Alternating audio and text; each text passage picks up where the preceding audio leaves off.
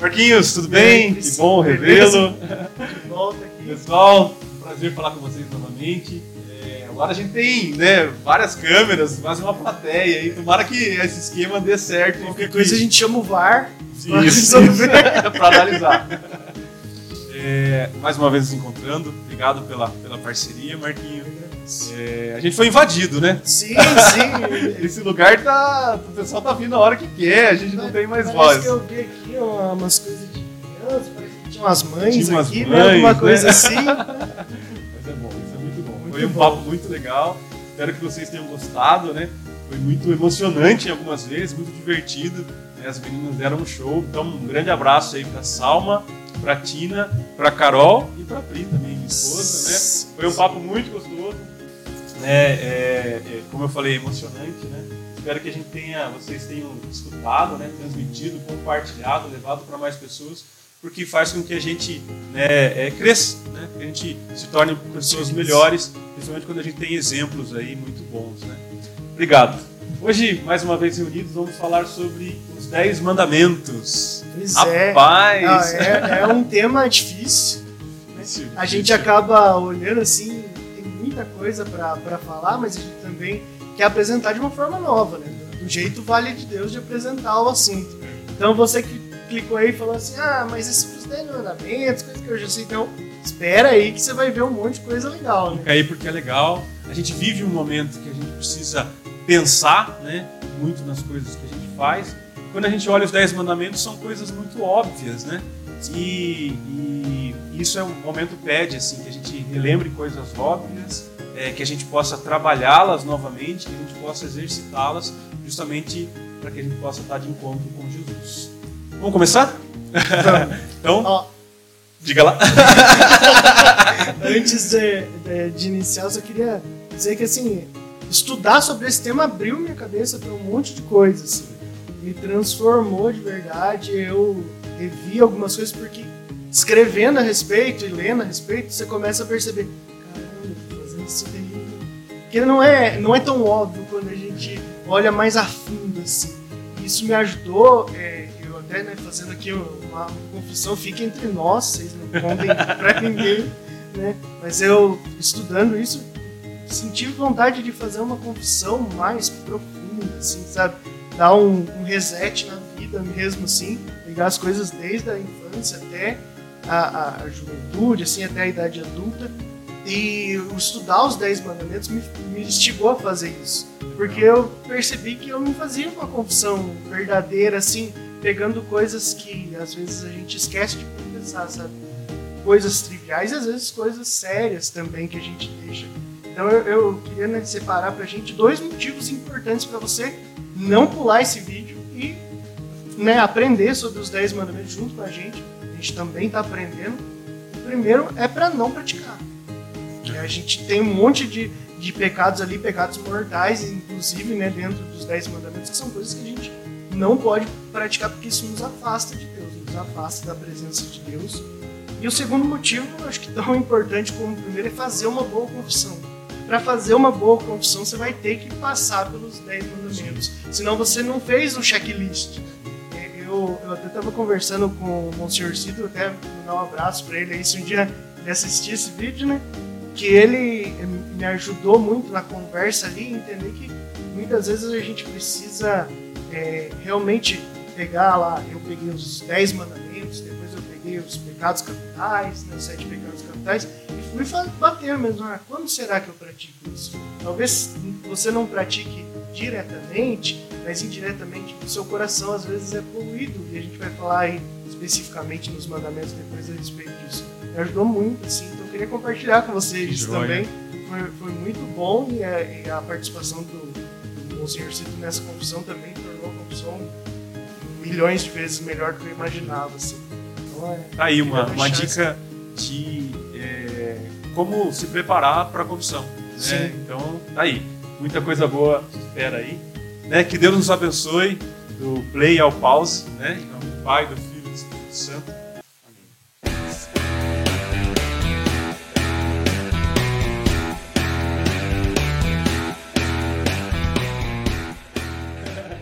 Bom, é, a gente teve alguns problemas técnicos, o som tá um pouquinho diferente. Tomara que agora esteja melhor, tá bom? Sim. Continua, não desiste da gente. tá bom. Dez mandamentos. É, Moisés, né? É, entender o contexto também um pouquinho antes da gente iniciar, acho que é legal, né? É, a Bíblia no, no Antigo Testamento, ela tem, além do poder né, de levar a palavra de Deus, né? Ele também tem um poder né, de, de disciplinar o povo, de educar o povo.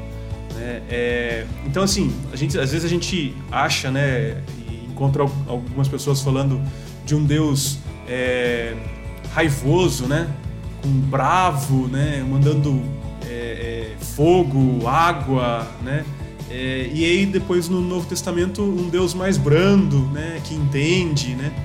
É, eu acredito que é lógico, né, a gente tem que entender o contexto, né, mas de fato Jesus estava presente né, no Novo Testamento. Então, Sim. e ele veio também com a, com a, intenção de entender o povo, né? É, mas é o mesmo Deus, ponto. Uhum. Né? É o mesmo Deus. Só que o Antigo Testamento, né, é, é uma terra sem lei, né? É um lugar que as pessoas, né? É... As pessoas eram diferentes, então Sim. Deus tinha que agir de forma diferente. De forma diferente, né?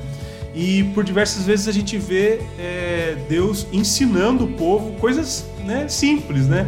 Desde hábitos higiênicos, né, hábitos alimentares, né, mas com um objetivo que é um objetivo que a gente tem que entender que ele é muito claro, que é de é, vida, né, que é de preservação de vida, né? É, então assim a gente tem algumas situações, né, é, da pessoa estar impuro para entrar no templo. Quando a gente né, encara isso, né, por que ser impuro para entrar no templo? Então só os puros tinham direito ao templo? Não, na verdade é as pessoas tinham que de fato ter uma consciência de pureza, de limpeza, para permanecer vivo, no uhum. primeiro lugar. E aí, é, vivo, eu posso ir... Uma preservação da espécie, né? Exatamente. Né? Deus passou algumas coisas que também eram... Nesse, né, vamos, vamos ser literal aqui. A circuncisão. É, é, um... Você olha e fala assim, não tem outra explicação que não seja higiene que não limpava bem né, o órgão genital masculino, e aí você percebia que é, apodrecia, caía até hoje em dia, é um problema sério ainda. Muito, muitos homens perdem, tem que ser amputado por é, e naquele, Jesus amado. E naquele período, né, há, quanto, há quantos anos? A gente está falando de 3 mil, 5 mil anos, né? Atrás, a gente tinha um. Nem banho era uma prática. Não era uma prática. As pessoas morriam muito cedo por doenças hoje ditas como simples, né? Então a gente tem que entender que esse Deus disciplinador, ou seja, a Sagrada Escritura servindo como né, é, é, algo que vem disciplinar, né? Você falou da circuncisão, mas a gente fala né, da, da mulher estar impura no período menstrual. É, a gente fala de diversas outras situações dos quais Deus ele encara, né, a Sagrada Escritura, ela encara como justamente uma forma de bons modos, bons costumes, né? E quando a gente fala, né, logo no início dos Dez Mandamentos, a gente fala, propriamente dito, de Deus, né, o culto a Deus. Né?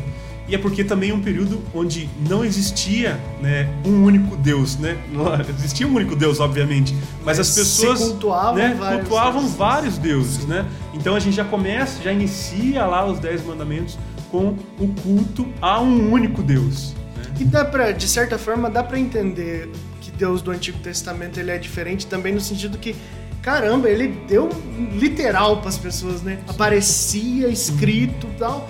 Né? Aí você não, não cumprir, não seguir aquilo, é, a gente entende Deus. De certa forma, fala: caramba, eu não posso explicar mais do que dar duas tábuas com os mandamentos. Escrito. Aqui, ó, é só não fazer isso aqui. Que, que já tá muito bom, né? Então eu entendo, de certa forma, de ser um Deus mais né, raivoso, até até assim mais apocalíptico, né, fazendo coisas grandiosas assim para destruir cidades e tal, porque realmente ele mandava profetas, ele tinha uma benevolência que talvez não esteja no texto. Que Sim. quantas vezes que ele mandou profeta, mandou gente, né? A gente fez o um episódio sobre Jonas, você vê isso, que ele mandava, dava chance pra caramba.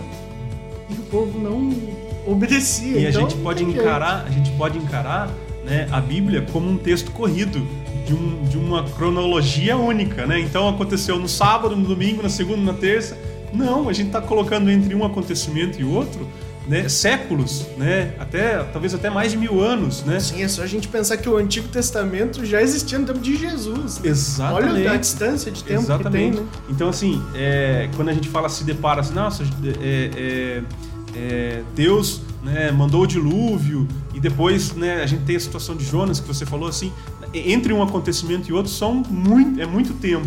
Né? E aí a gente pode encarar assim, nossa, como Deus é, é, é foi ruim em duas situações. Não, mas espera aí, né? E todo esse meio tempo de bondade Sim, de Deus, a gente é que a notícia tem. ruim fica, né? Fica, a história ruim fica. A gente até para aplicar na nossa vida, né? Muitas vezes a gente ouve uma coisa ruim, a gente passa para frente e uma história boa a gente não passa. Não passa. É, Isso é inerente do ser humano. Provavelmente o registro bíblico passou por isso também. Muitas das coisas mais severas que Deus fez ficou registrado. E as coisas boas talvez tenham se perdido ao longo do tempo, né? Algumas. Marquinhos, quer começar? Qual o primeiro mandamento? de, é, a gente decorava na, na, na catequese, né? É amar a Deus sobre todas as coisas. Mas é, é, é interessante que a gente. Depois eu quero falar um pouquinho disso. Que não importa a sua denominação religiosa, eu fui pesquisar a respeito, algumas denominações religiosas invertem a ordem dos mandamentos. Isso não tem problema. O número do mandamento em si, ele não é importante. O importante é a ideia né, contida nele. Se a gente observar isso, a gente vai estar observando a vontade de Deus. Né? Isso é importante. E aí? Então, o que você tem me falado? é Eu- talvez seja o mais difícil. É. Eu peguei uma para estudar, né? é, a gente já falou daquele aplicativo da Bíblia, depois eu coloco lá o link de novo. Mas aí lá ele tem diversos planos, né? Sensacional. Você É é muito qual é? Não, não, não Ah, é esse. não é Não é esse, não. Mas é aquele aplicativo que a gente consegue ler a Bíblia. Ah, Depois sim. eu coloco certinho, porque eu sempre erro, mas é um aplicativo em inglês. Não é católico, mas não é nenhum problema.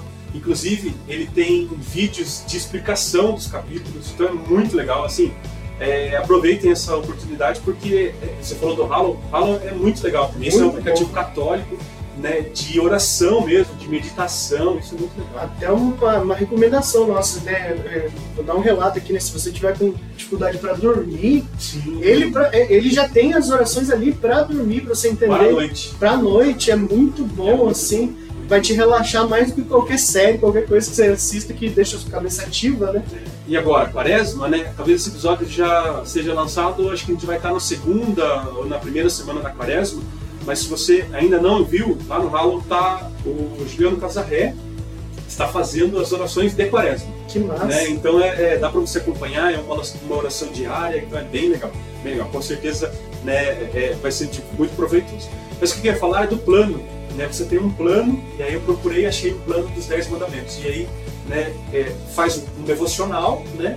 E aí apresenta a leitura né, do mandamento e depois ele faz um link ainda com uma leitura lá do Novo Testamento, que é justamente para você entender né, que todo esse propósito, né, a gente pode né, não ver essa conexão na maioria das vezes, né, o Antigo com o Novo Testamento, mas o Novo Testamento vem justamente para justificar o Antigo, né? Então tudo que era feito no Antigo Testamento, de alguma forma Jesus Cristo vem e comprova tudo que eles falavam de mim, tudo que eles falavam lá no Antigo Testamento era sobre mim. E aí eu vou dar um, um spoiler aí, posso? É, The Chosen, né? Terceira temporada, perfeito. Ainda não está em português, ela está em inglês, mas tem uma frase que é muito, muito legal assim que eu escutei, que é assim, é, um rabino está debatendo com, com Jesus né, no templo, e aí né, ele começa a questionar Jesus, e ele fala assim, você é, é, algo, algo nesse sentido, né? Você está indo contra a lei de Moisés. Aí Jesus vira e fala assim: Eu sou a lei de Moisés. Então, assim, é isso. É, É isso. muito legal. É muito, É muito bom. Mas é isso. Então, é, é, Inclusive, gente para fala... você que gostou do nosso episódio sobre a primeira e segunda temporada, nós vamos fazer um sobre a terceira temporada quando ela estiver concluída. E para você que não assistiu ainda, fica o convite. Assista, o nosso episódio foi É muito perfeito, legal. é. É, a gente fez um apanhado da primeira e segunda temporadas, assim, foi muito gostoso de fazer, né? E, e, eh, acredito que você assistindo também vai sentir isso. Se não conhece a série, vai ter vontade de assistir, né? Porque é uma série Sensacional. É para fortalecer, reavivar, aumentar a sua fé. Sem dúvida, sem dúvida. Mas vou voltar. É, é, o primeiro, primeiro mandamento, né? É justamente colocando Deus em evidência, colocando Deus como o Deus, né? Não existem mais deuses. Eu não devo mais venerar, né, diversos deuses. Eu tenho que venerar somente Deus, somente o único Deus. Ele é o nosso Criador. É, lá em Êxodo 20, eu sou o Senhor teu Deus que te tirou do Egito, da terra da escravidão, não terás outros deuses além de mim. Então é nesse sentido, esse primeiro mandamento é nesse sentido. E aí a gente vai lá para Mateus. Ame o Senhor, o seu Deus, de todo o seu coração, de toda a sua alma, de todo o seu entendimento. Então, assim, é, É um complemento é, é um complemento perfeito. Então, quando a gente né, é, é, lê o primeiro mandamento, é justamente para a gente ter é, isso como base de tudo. É o primeiro, tá em primeiro lugar, justamente para que seja a nossa primeira coisa a se pensar. O que, que eu vou fazer? Tenho que fazer com base nessa premissa de que é, é, eu tenho que amar Deus de todo o meu coração, de toda a minha alma e, e o meu entendimento. se eu quero começar um projeto de vida, né?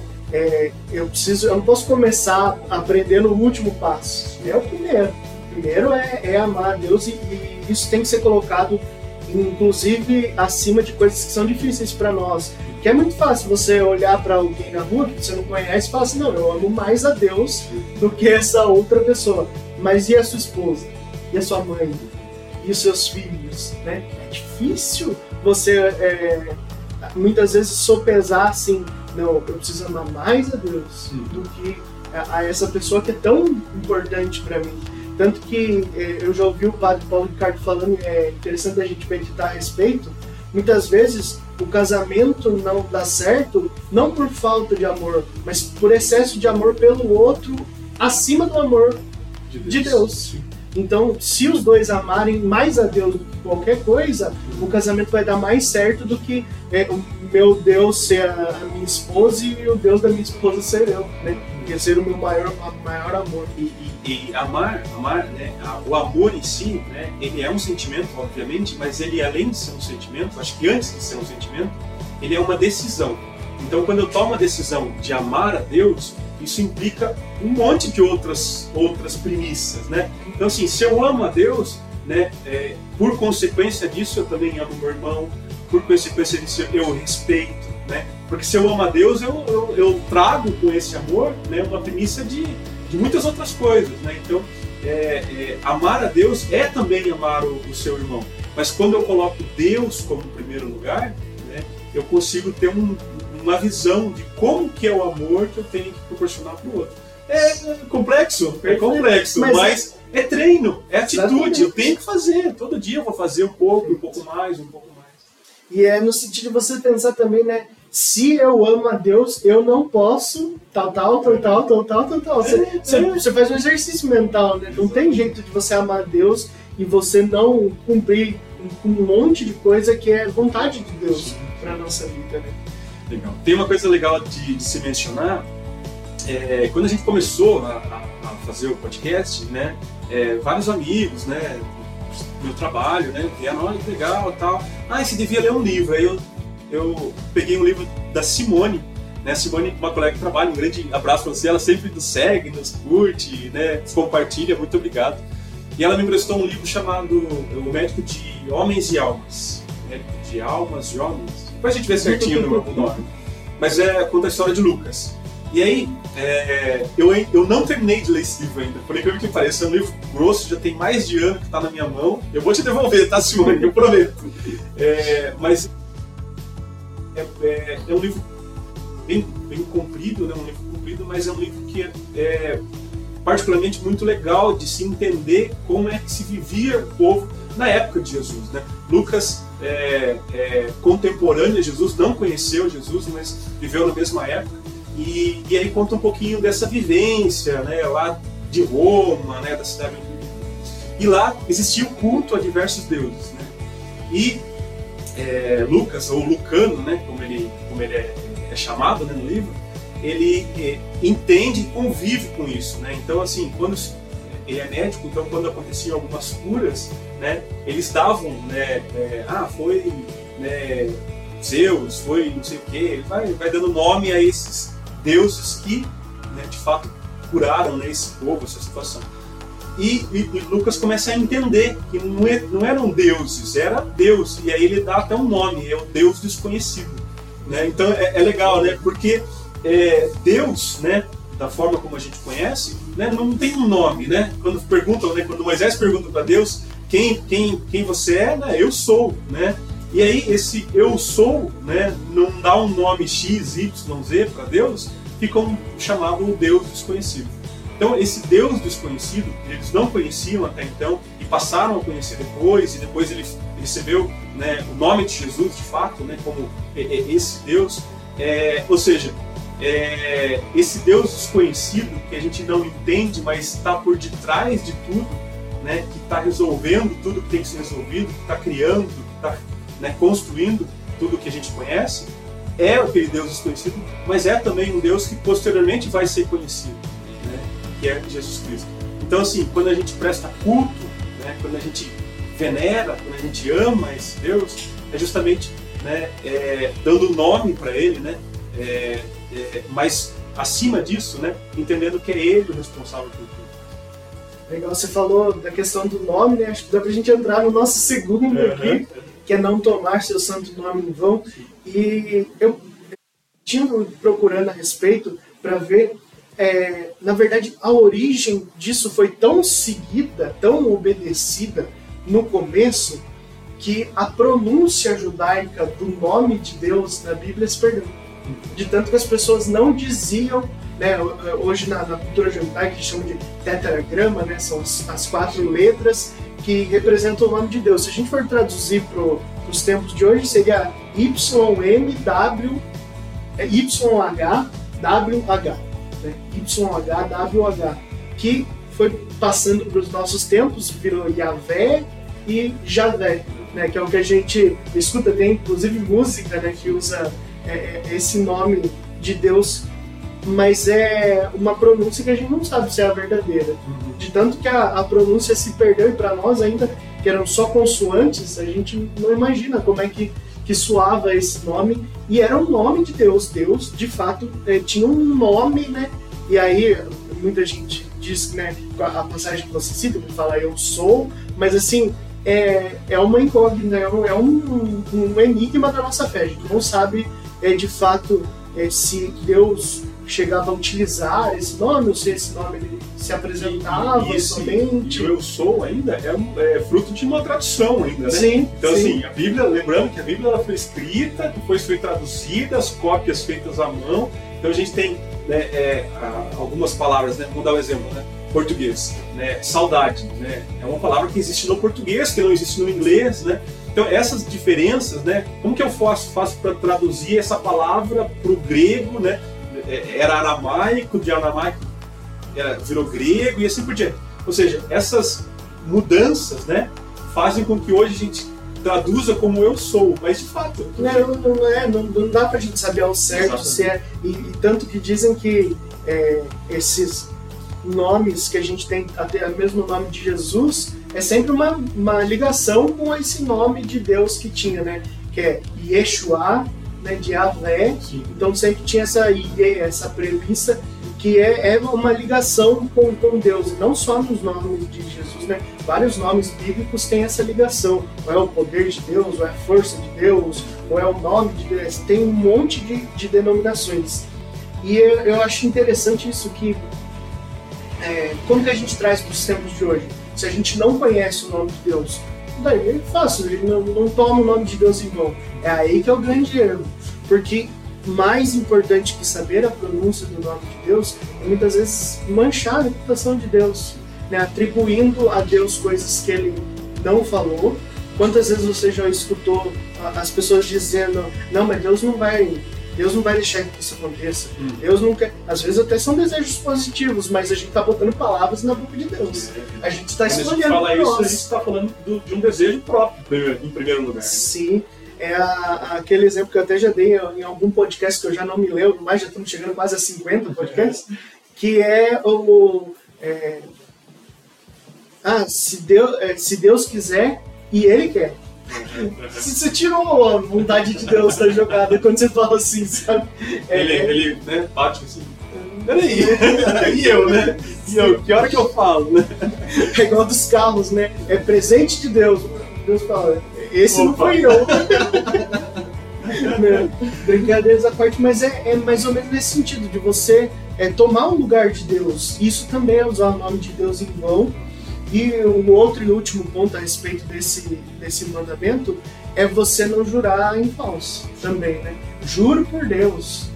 E você está dizendo uma mentira, isso é um pecado contra o nome de Deus, é, é dos mais graves. Eu acho que você é, usar do nome de Deus para tentar passar uma verdade de algo que não é verdade. A gente tem que tomar muito cuidado, é, com o que a gente escuta é, de interpretação de, da Bíblia mesmo, né? Porque é, existe uma predisposição em adaptar a Bíblia, né, o que eu estou lendo, à, à, minha vida, né, é, as coisas que estão acontecendo para mim, o que eu quero para mim. Essa adaptação está errada, porque é eu que tenho que me adaptar, e não a Bíblia que tem que se adaptar a mim, né? Então, é uma forma de usar o nome de Deus em vão, a palavra dele. A palavra dele, a palavra dele. E aí eu quero encaixar a palavra dele na minha atitude, e às vezes a minha atitude está errada.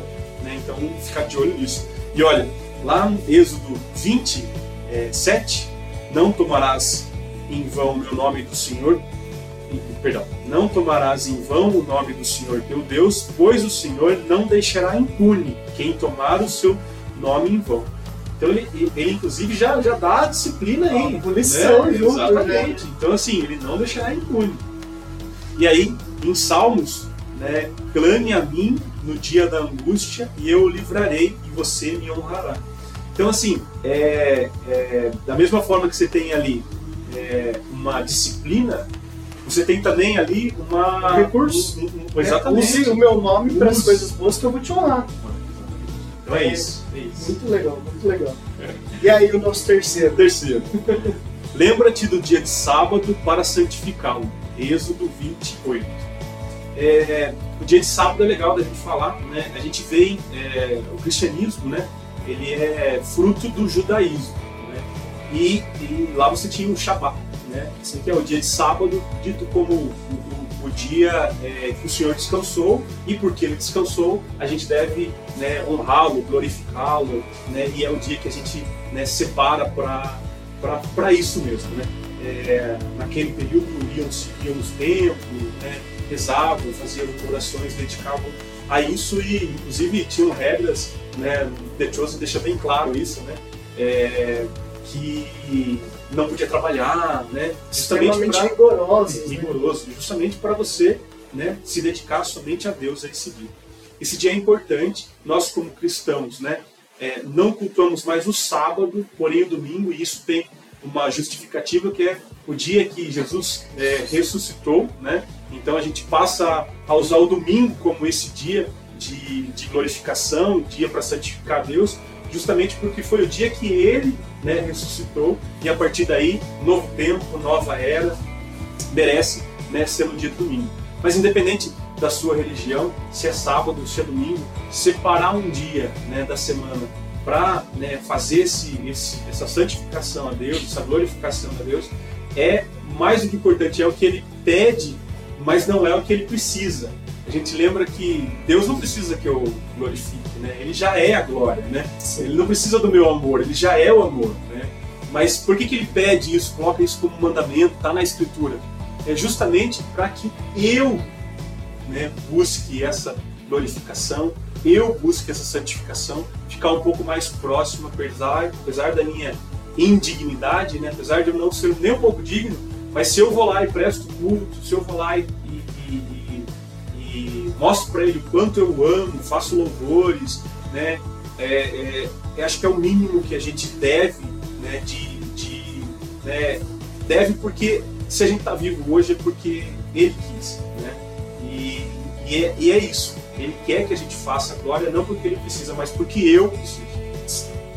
É, cai muito naquilo que a gente falou lá no começo de entender o porquê. Por que, que Deus né, passou esse mandamento? Porque as pessoas não separavam dia nenhum para ele. não tinha dia para cultuar Deus. Então, ó, gente, não pode trabalhar, não pode fazer nada, porque senão se deixasse, ó, pode fazer tal coisa, as pessoas iam deixar de, de prestar culto a Deus pelo menos uma vez na semana para fazer é, seu trabalho ou qualquer outra coisa que não é errada, mas você precisa separar um tempo para Deus específico. Tem, tem que ser mandamento mesmo, porque senão o ser humano não cumpre. E a discussão de, de sábado, domingo, ela já está classificada, cada é, denominação tem o seu dia e Deus não vai se chatear se vai ser na terça, na quarta, na quinta, no sábado, no domingo. Ele quer que você esteja na presença dele, que você preste culto, que você o ame. Né? Eu acho que isso é mais importante do que o, o dia em si. Né? Ó, Colossenses, habite ricamente em vocês a palavra de Cristo. Ensine e aconselhem-se uns aos outros com toda a sabedoria. Cantem salmos, hinos e cânticos, cânticos espirituais com gratidão a Deus em seus corações. Então, Paulo, né, quando escreveu a carta a Colossenses, ele deixou assim tudo, né? Fez um checklist, né? Façam isso, né? Façam isso.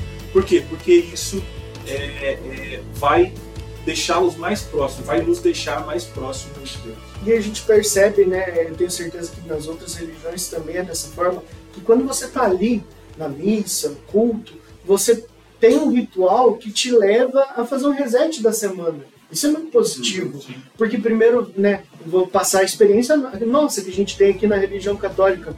Primeiro a gente pede perdão, Deus pelos nossos pecados, faz um exame de consciência de como foi a semana, depois a gente dá glória a Deus, né? agradece as coisas, né? um momento de Osana da, da semana que a gente viveu, só por estar vivo já é um momento de, de glória.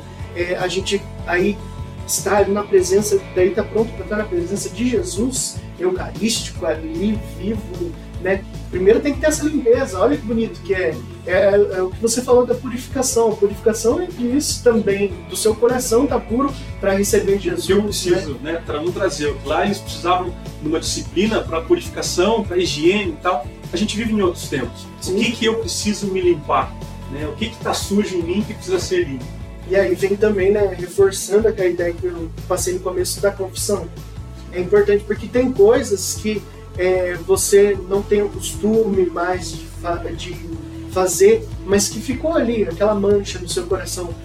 Confesse, se liberte disso. É bom como um rito de passagem também. Além da importância do sacramento da confissão, é bom como um rito de passagem, porque eu percebi comigo que enquanto você não confessa certos pecados, mesmo que sejam dos mais veniais, assim, é, você não se desapega completamente. Você fala assim, ah, não, não. Daí quando eu confessar, eu pago, sabe? E isso vai virando uma bola de neve, uma bola de neve. Então, mais rápido possível que você se libertar disso, e como diz o padre Mário, né? Não ter vergonha. Ah, pecou? Vai lá, já confessa, resolve acabou. Não, não é, é feio, o padre não tá lá pra. Imagina, gente, padre ouve quantas confissões. É é, é, muito provável que a sua confissão não seja nem a melhor nem a pior que ele já escutou. Então, fica em paz, né? Conversar ali é uma pessoa é, com formação, né? Isso é importante também, que vai entender, né? Só para chegar a ser padre, você tem a faculdade de teologia, a faculdade de filosofia, você, muitos padres é, com formação em psicologia, né? A gente tem aqui na nossa comunidade a benção de ter padres que também são psicólogos, né? também tem essa formação e isso é uma benção para a gente, porque além do confessado ser colocado para fora, também tem a questão de você é, firmar um compromisso ali, né? daqui para frente vai ser, mais, vai ser diferente. E a confissão serve para ser esse, esse rito de passagem também, é importante. Quarto. Quarto, honrar pai e mãe. Olha, esse é, é, é o mais que. O, talvez um que a gente não possa distorcer de jeito nenhum, que a catequese vem de Jesus. Jesus explicou esse mandamento, assim, então eu trouxe o texto, é bem curtinho, mas para que a gente veja o que, que Jesus fala sobre esse é, mandamento. Vós sabeis muito bem como anular o mandamento de Deus, a fim de guardar as vossas tradições. Com efeito, Moisés ordenou honra teu pai e tua mãe. E ainda, quem amaldiçoa o pai ou a mãe deve morrer. Mas vós ensinais que é lícito alguém dizer ao seu pai e à sua mãe: o sustento que vós podereis receber de mim é corbã, isto é, consagrado a Deus. Essa pessoa fica dispensada de ajudar seu pai ou sua mãe. Assim, vós esvaziais a palavra de Deus com a tradição que vós transmitis, e vós fazeis muitas outras coisas como estas. Aí a gente pode adaptar primeiro essa historinha para os nossos tempos modernos, porque tem muitas palavras aqui que são do tempo de Jesus, corbã e tudo mais. Vamos dar um exemplo assim. A minha mãe, ela tá doente, né, tá passando por, por necessidade, e eu deixo de ajudá-la porque eu tenho que pagar o dízimo na igreja. É exatamente esse exemplo que Jesus deu. Você deixar de ajudar o seu pai e sua mãe sob o pretexto de você estar tá ajudando a igreja, tá, tá né, entregando o seu dízimo. Aí você percebe o que, que é mais importante para Jesus. Jesus traz o honrar pai e mãe como uma coisa muito importante. Eu acho é, muito importante que, que, a gente perceba que o honrar pai e mãe ele não é uma coisa ah eu, eu, eu não desrespeito meu pai eu não desrespeito minha mãe e tá tudo certo então e a questão de você olhar esse mandamento de uma forma mais ampla é você pensar que não são só o respeitar, ouvir o que os, os, pais dizem, mas também colocar em prática aquilo que foi ensinado ao longo da vida, assim, né?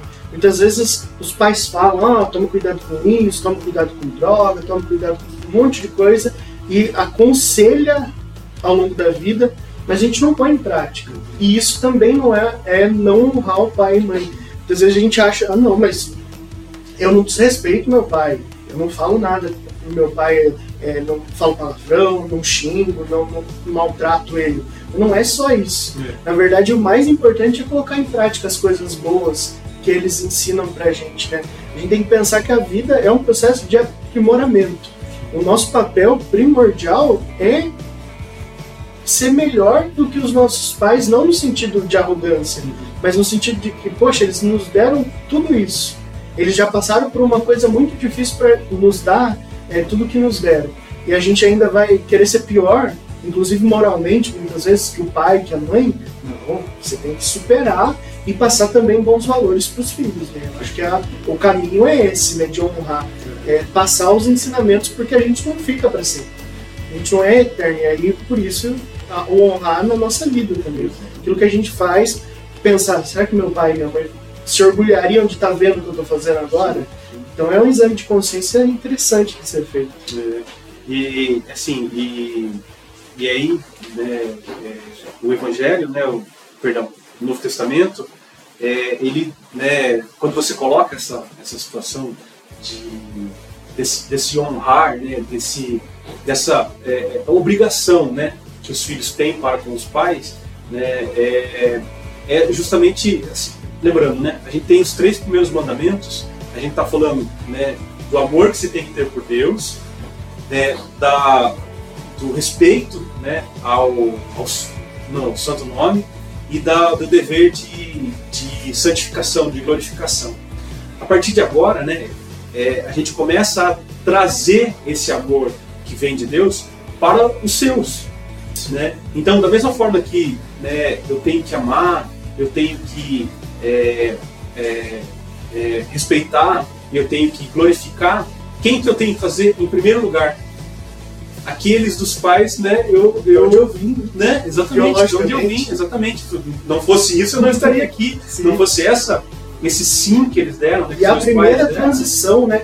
Porque os três primeiros, se você for ver, é uma relação nossa com Deus. É. E aí passa a ser a nossa relação entre nós. E quem primeiro você tem que respeitar o seu pai e sua mãe. É a, primeira ideia que vem. Tem uma, a, até a ordem, né? Eu acho bonita, assim, mesmo a gente saber que outras religiões têm outras ordens e não tem problema nenhum. Mas eu acho bonita a ordem que a religião católica coloca porque nos faz pensar, opa, tá bom, fiz esses três, e agora? Agora é para fora. É. é. na sociedade. Aquilo que eu exercitei dentro de mim tem que se expandir. Em quem é, quem é o primeiro a receber esse amor que eu estou guardando por Deus, que eu estou respeitando, que eu estou santificando? né, os pais.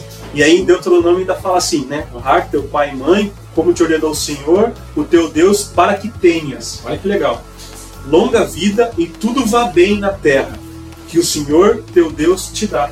Então olha, é, é, se eu não faço, né, eu não tenho uma vida boa, eu não, as coisas não irão bem com aquilo que Deus né, é, é, me prometeu, aquilo que Deus vai me dar. Então é, é, assim, tá aí, eu tenho que, essa é uma obrigação. E é uma, uma obrigação da minha parte, mas também é uma promessa de Deus. Né? Então é importante que, que a gente possa, né? né e aí, aí fala do prolongar da vida, né? Que é bonito de você pensar assim, é, para os nossos irmãos que né, já, o Cris já perdeu o pai e para os nossos irmãos que, que também perderam os pais, é, nos questionar: será que nosso pai está vivendo em nós as coisas boas que ele ensinou? Será que a mãe está vivendo em nós as coisas boas que ela ensinou? Isso é importante. Eu acho que o Cris deve fazer muito esse exame de consciência. Sempre vejo você falando do seu pai, né? Será que né, seu pai está vivendo em você? Com certeza, em muitas atitudes, em muitas coisas que você faz, você já enxerga o seu pai e fala assim: nossa, pai era assim, pai era assim. E é, né, é inerente da vida que a gente comece a até respeitar mais quando vai atingindo uma maturidade, porque a gente pensa, ih, era por isso, então, né? Que meu pai falava assim, minha mãe falava assim. Muito legal. Essa semana eu tive uma experiência com isso, por incrível que pareça. É, eu fui levar as minhas filhas na, na natação, e aí a minha mais nova, e a minha mais nova é incrível, ela sai com umas, umas, umas ideias assim, não sei da onde que tira. Mas ela falou assim, pai, por que, que você não fala muito sobre o vô Teodoro? Que é meu pai, né? Eu falei assim, nossa, peraí, eu não falo muito mesmo, né? Eu falei assim, então, filha, né? São 23 anos, 23 anos já que ele faleceu. Eu falei, de fato eu não falo mesmo muito sobre ele, faz muito tempo que, que ele, né, tá junto com o Pai do Céu.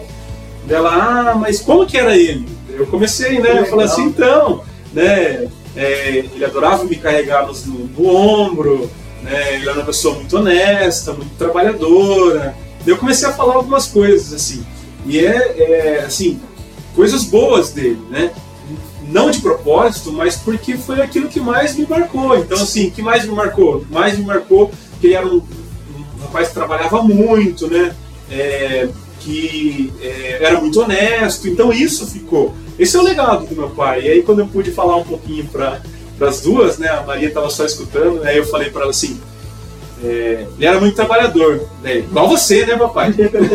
então, assim, né, deu uma. Né, é, é gostoso. Bom, é bom, é bom ouvir, porque assim, é uma coisa que de fato, né, se ele tivesse presente escutando, ele também ia ficar muito contente da mesma forma que eu fiquei. Então, e, eu, ele estava, de alguma sim, forma, presente sim. ali, né? Então é, é isso, a gente tem que honrar, porque acho que é um exercício daquilo que eu me propus fazer lá, lá no primeiro, no segundo e no terceiro. Amar, respeitar e glorificar. E aí, se eu faço isso com Deus, eu tenho que exercitar em quem primeiro? Nos pais. Quinto, não matarás. ah, tá bom, né? Fechou? Reto, acabou. Não tem mais conversa. tem alguma dúvida? Seria, seria fácil se fosse só isso, né? pensar mas, assim, é, só, mas eu acho só de tirar a vida. É, mas eu acho que, que é, é direto, né? Da mesma forma que são duas palavrinhas, não matarás, não matar, né? É direto e objetivo, mas comporta muita coisa dentro. Sim. Mas é isso, né? É isso, né? É, não matar, né? Não é só não tirar a vida, mas é não é fazer coisas que levem ao matar. É você não, né? É, é, aquela, aquela história. É, você não é capaz de pegar uma arma de fogo e atirar no irmão, mas você curte aquele vídeo né, na internet de, de morte, de assassinato, né, você adora assistir um filme de morte, de assassinato, né, você, é, quando aquele bandido que morreu e você viu no jornal, você comemora, é... né?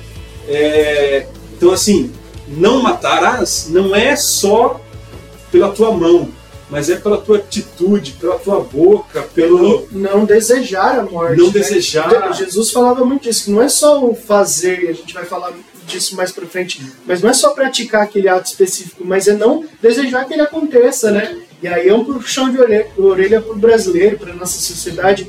Muitas vezes quando coisas ruins acontecem com pessoas ruins, a gente festeja. Festeja. Isso é muito ruim. Isso é, mostra uma pobreza de espírito, né? Quantas vezes eu vi, é, ah, porque eu não gosto daquele político, ah, ele tá doente agora, hum, tomara que ele morra. É. Né? Olha que triste você pensar isso, você desejar isso. Isso não é um pensamento de cristão. Fica até um recado para nós cristãos. Não podemos trazer isso para nossa vida. Por pior que a pessoa seja, né? Pode ser quem for, pode ser Hitler. É. Você não pode desejar a morte de alguém, por pior que ela tenha sido. E se, se eu perguntar para é, né, o tirar a vida, assim, é não se permitir também que essa ideia esteja na sua cabeça. É como você pensar assim, ó, eu dei exemplo de Hitler porque é, um concurso de, de pessoa que a maioria não, não simpatiza. É, se você perguntar para a maioria das pessoas se você tivesse a oportunidade de matar Hitler, você mataria? A maioria responderia que sim. Então, será que você respeita esse mandamento 100%? Será que se o seu né, alguém fez um mal grandioso para a humanidade, se eu tivesse a opção de tirar a vida dessa pessoa, será que você respeitaria esse mandamento? Porque ele é muito fácil com as pessoas que você ama. É muito fácil você pensar né, bem das pessoas que você ama, mas a hora que tem um, um, um ser humano terrível, um, né, a gente fala muito do, dos políticos que fazem mal para o país, é, é, declaradamente, vamos dizer assim, é mais público que algumas outras pessoas, e você desejar a morte daquele ou daquele outro, isso não é uma postura de cristão. Exatamente. E ó, mais um exemplo de que é, não matarás não é, é, é, só isso, né? É, a gente tem lá é, em Mateus. Mas eu lhes digo: amem os seus inimigos e orem por aqueles que os perseguem, para que vocês venham a ser filhos de seu Pai que está nos céus. Então é isso, é isso. É assim, se eu tenho algum problema com alguém, Talvez eu não chegue às vias de fato né, do matar, mas o querer mal, o odiar, né, isso é sentimento de morte. Né? Por mais que eu não possa não enxergar, por mais que eu talvez não concorde com isso, né? Eu não estou lhe desejando mal, eu não gosto de você, mas eu não estou lhe desejando mal. Tá, mas e aí? O que eu estou fazendo para melhorar? Orem pelos seus inimigos, né? Amem os seus inimigos. É difícil, é um exercício, mas está nesse mandamento, não matar. Outra coisa que também está dentro desse mandamento é a sua postura com aqueles que cercam você, no sentido de que talvez você não mate uma pessoa em específico, mas torne a vida daquela pessoa tão insuportável a ponto de, dela perder a vontade de viver. Isso também é matar. Né? Muitas vezes a gente vê é, relacionamentos abusivos, né? aquele esposo que não, não mata, mas é, não, não deixa a esposa sair de casa, não deixa ter vida, não, é, a, a, só, só tem que ficar trancada ali, você está tirando um pedaço da vida daquela pessoa. Isso, de certa forma, é matar. Mesmo que não totalmente, mas pelo menos parcialmente, a vida social daquela esposa está sendo tolhida naquele momento. Né? E é importante nós pensarmos também, até no ponto de vista da criação, né? o que, que você está passando para os seus filhos? Que você vai é, ser alguém para a vida, ser alguém para as coisas boas, ou tudo bem, não tem problema nenhum aí, ó. Pega essa, essa arma aqui, vamos caçar. Ah, é, se você. Não, não, aqui é só é, caça esportiva. Tô, pego e jogo fora, então né, não é para alimentação. Então você, não está respeitando. O não matar também ele passa por isso. Lógico que aqui a gente fala mais da vida humana, mas o respeito à vida animal ele é extremamente importante né? seja qual for a sua é, denominação, se você é onívoro, é vegetariano, não tem, é, você tem, tem que respeitar. Né, que eu, eu entendo muito bem e, admiro muito, não consigo aplicar na minha vida, mas admiro muito quem é vegetariano, porque eu entendo que é o, o respeitar a vida, não tirar a vida de nenhum ser. Isso é bonito demais mas também aqueles que se alimentam de carne tem é, é, sempre pense né morte de tem que ser, ser, é, ser destinado à alimentação não é judiar não é isso não é aquilo é você pegar e somente aquilo que você precisa não vai pescar lá pesca 500 peixes deixa os peixes lá é, um dia inteiro no, no barril depois fica com dois, três, devolve. Olha que qualidade de vida que você está dando para os animais ao seu redor, né? E muitas coisas, é, maus tratos, tem gente que pega cachorro, gato para cuidar e não trata bem. É uma vida que você está maltratando ali, né? Precisamos pensar, é, é, é muito amplo. É duas, são duas palavrinhas, mas que abrange um monte de coisa, né? Sem dúvida. É, você falou de criação de filhos. É, tudo que a gente faz hoje, né, com o filho, talvez não reflita né, na semana que vem.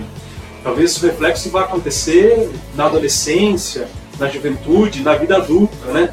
É, no último episódio das meninas, né? Eles falaram justamente disso, né? Que é, é que, a, que a gente crie os filhos para que eles não tenham que se curar da infância, né? Que eles tiveram. Né? E, e, isso é uma busca constante. A gente faz isso diariamente, né? A gente tenta ser melhor e fazer as coisas boas para que lá na frente a gente possa colher bons frutos com os filhos. Mas e aí? O que eu estou fazendo hoje? Será que eu estou colocando sementinha, que eu estou colocando uma sementinha de morte? Né? Será que o que eu estou fazendo hoje pode se refletir lá na frente? Lá na frente a gente ter um adulto né, que tenha é, sentimentos de morte, atitudes de morte, né?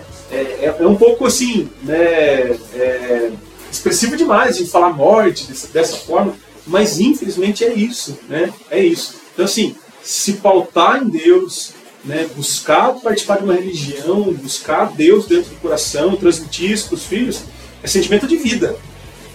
É vida. A gente está tentando preservar a vida de alguma forma, né? E aí quando você fala dos animais, ainda, né, é, é, é, é outra situação, mas é a mesma coisa. A gente tem que buscar é, atitudes, sentimento de vida, né? Então repensar as atitudes que eu estou fazendo hoje, né, é, é, é tentar lá na frente criar uma geração que vá pensar em vida e não em morte. E além de tudo, você me fez lembrar de mais uma coisa: é, o cuidado que a gente precisa ter, principalmente com as nossas crianças. A gente vive numa cidade que tem essa realidade que é, muitas vezes estão com pensamentos suicidas e que a gente não sabe, né, não, não orienta direito e acaba, inclusive, tirando a própria vida. É, né, na nossa cidade, infelizmente, já aconteceram alguns casos né, nesse sentido. Então, preste atenção, olhe, pergunte, converse.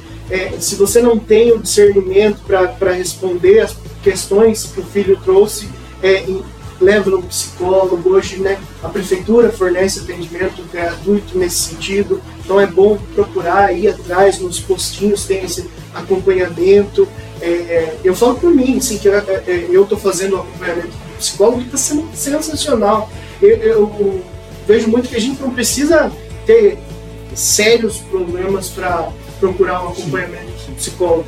A gente precisa deixar que é, essa, esse milímetro de lado e entender que muitas vezes alguém que estudou para aquilo, um profissional, vai te dar um caminhamento de vida muito melhor do que aquilo que você está dando para sua própria vida.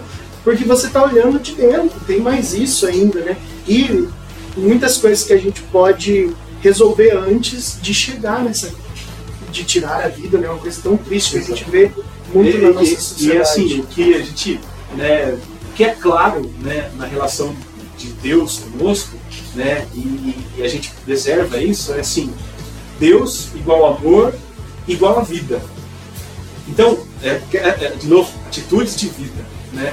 Aquilo que eu estou fazendo hoje é, é, tem mais a ver com viver ou com morrer? Tá, se eu estou pregando isso para meu filho, que é importante ter vida, que é importante que a vida seja preservada, que as pessoas têm que ter vida né, na relação entre elas, é, faz com que elas se apaixonem pela vida. E aí, em algum momento, se né, bateu uma, uma, uma situação psicológica forte, ela não vai pensar em morte, porque ela tem amor pela vida. Né? A vida é acima de tudo, a vida é acima da morte. Tá, isso não é simples, isso não é fácil, mas isso tem que ser praticado. Isso tem que ser praticado. A gente tem que repensar as coisas que a gente está fazendo para ver se a gente está buscando mesmo aquilo que é certo. E talvez seja uma palavra, alguma coisa que você disse em algum momento que vai fazer aquela pessoa, opa, não, minha vida tem valor, minha vida importa. Apesar de tudo, não, vou, não vou por esse caminho, né? Seis.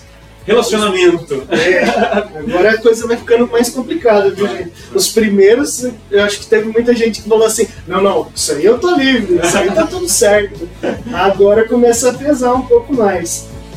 Não pecar contra a castidade. É, pra gente entender, castidade não é só um voto que o padre faz ali, de ser casto a vida toda. A castidade, ela entra numa esfera. É, se a gente for pensar o, dos ensinamentos da nossa religião, né, é, que prega que o, o sexo deve ser praticado só depois do casamento. Então, até o casamento, você deve viver uma vida de castidade. Outra coisa, é, dentro do casamento, às vezes por N motivos, você passa por momentos em que você vai ter que viver essa castidade. Né? O, o, o já já deve ter passado por isso com a Priscila, não por motivo, às vezes pela gestação, né? Chega um momento da gestação que acabou, é, é voltado totalmente a pensar na criança, né? No bem-estar da mãe ali, que está numa situação, muitas vezes o final da gestação é muito complicado. Você acha que vai ter cabeça para essas coisas? E muito, muitas vezes nós, homens, não entendemos isso, que aquele momento é um momento de estar casto, de você é, utilizar dessa castidade para, é, inclusive, ser uma pessoa melhor para aquele momento ali. Senão você fica pensando só com egoísmo, ah, não, mas os meus desejos não estão sendo realizados, as minhas vontades estão sendo é, é, deixadas de lado nesse momento, sim, porque é mais importante essa vida que está por vir, né? É, e em outros momentos também, momento de é, é, problema de saúde, né? Muitas vezes a gente passa por momentos e aí, né, é, percebe que não tem vontade, porque às vezes está passando por uma depressão, às vezes está passando por uma situação de vida que no próprio casamento você não vai ter essa frequência é, sexual que seja é, da, da, forma como um ou que outro quer ter, e isso é viver a castidade. Muitas vezes a gente acha, não, a castidade é só, só aquilo que o padre faz e a gente não precisa colocar na nossa vida. E aí, é, Jesus, inclusive, ele trata a, a respeito do, do, adultério, né, dentro dessa, dessa questão da, da castidade, que é interessante que a gente veja, né, ele, ele diz assim, é, Mateus 5, de 27 a 28, Ouvistes que foi dito aos antigos, não cometerás adultério. Eu, porém, vos digo, todo aquele que lançar um olhar de cobiça para a mulher já adulterou contra ela em seu coração. O pecar contra a castidade, ele passa muito por isso. Às vezes você tá ali, você não tomou atitudes, mas você pensou, você desejou, você é, isso tem que ser exercitado, inclusive, desde o namoro. Né? O, o, o namoro não é um subproduto, já é o momento de você exercitar é, a fidelidade, exercitar os, a companheirismo, a cumplicidade e a castidade em alguns momentos que você vai precisar é, né, entender que aquilo é uma preparação para o casamento. Logicamente, a gente entende que é, muitas vezes vai dar certo, muitas vezes não vai dar certo, isso é normal, como diz o padre Fernando, namoro é para isso mesmo, né? E faz parte da nossa vida, mas entender também que levar aquilo a sério, com respeito, né? Isso é, isso é importante. Muitas vezes eu, eu olhei essa questão e pensava assim, não, é só não praticar, né? Se tiver só na minha cabeça, não tem problema. Mas a Jesus dá uma apertada a mais no parafuso aí nessa situação. E é difícil, pro dia a dia é difícil. Às vezes você é, tá ali, olhou já passou. Eita! É, acontece, é inerente do ser humano você tentar se policiar, mas acontece. Às vezes nós somos falhos, né?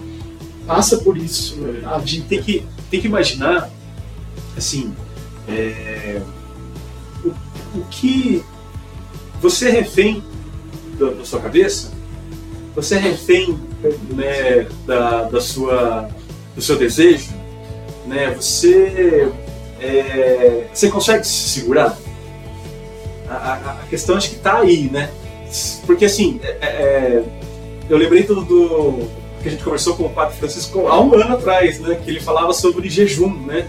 Né? Ele falou assim, a importância do jejum, né? Fica sem açúcar, né? Eu fiquei tanto, ele ficou lá três meses sem açúcar, ele falou, olha quanto né, eu tive de, de bom tal. Daí ele falou do jejum, né? Como uma forma de, assim, é, é, você consegue fazer jejum?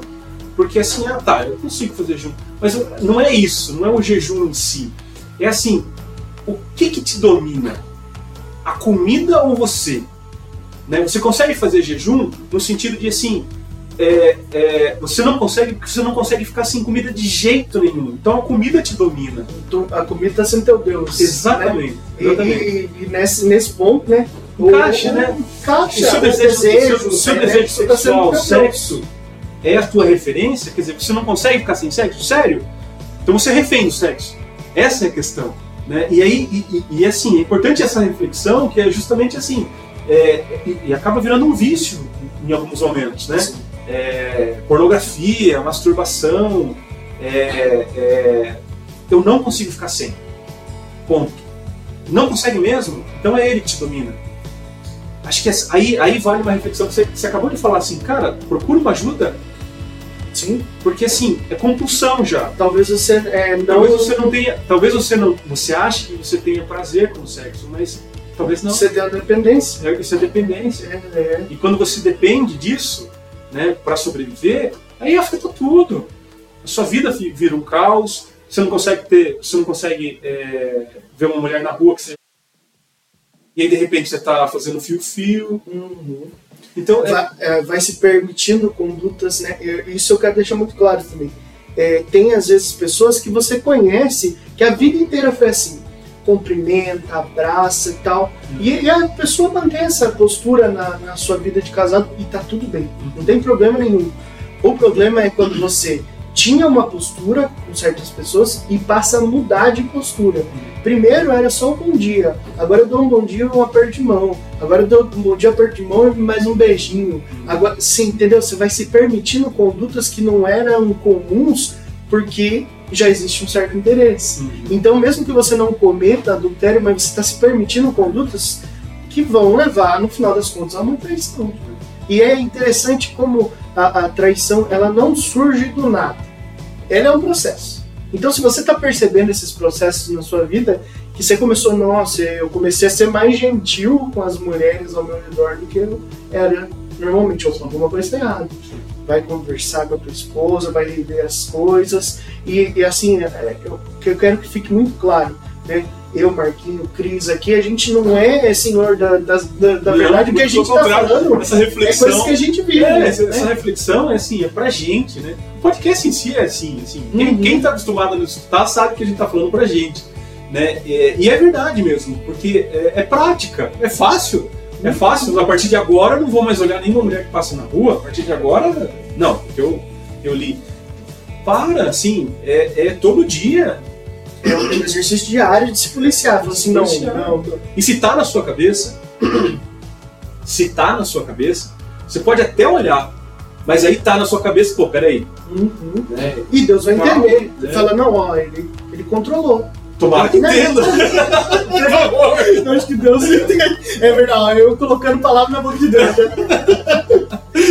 Mas é isso. Um pecado ao vivo. né? Exatamente. que tá gravado. Mas a ideia Mas é essa. A gente tem que se é- é- policiar tentar mesmo. sempre. E se você perceber, né? Já, desculpe, senhor. Já, e segue em frente, É. né? Entender que, que não é pra, pra aquilo também virar um negócio, uma dependência, uma coisa. E, ah, porque eu fiz agora que se lasca. E PHN. Né? Sim. Por hoje não.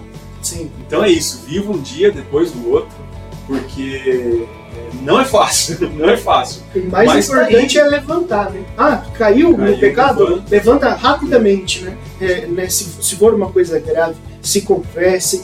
é, e, e se, se é uma coisa, ah, eu olhei, pum, perdi a atenção aqui, acabei olhando com outros olhos. É, se policia e segue em frente. Se arrepende, né? Com, Outro recado que você falou do namoro, que eu acho, que eu acho muito importante. É, você tá namorando, casado, amaciado, enrolado, é, faça, refaça uma pergunta assim. É, você, eu, né? Eu estou fazendo o outro perder tempo? sim. Então, assim, é, que atitude eu tenho? Se eu, se eu, se eu tô casado, quero ter, criar uma família, né, perdurar, crescer junto, né, envelhecer, morrer junto, a ideia é essa. Ótimo, trabalhe, viva para isso. Né? Se eu tenho outro pensamento diferente, né, eu tô além de eu estar tá me prejudicando, mas antes de eu estar tá me prejudicando, eu estou atrapalhando o outro, porque talvez o outro esteja nesse sentimento de eu quero viver uma vida Sim, junto, é tal, junto. tal, tal, mas eu tô aqui e não quero.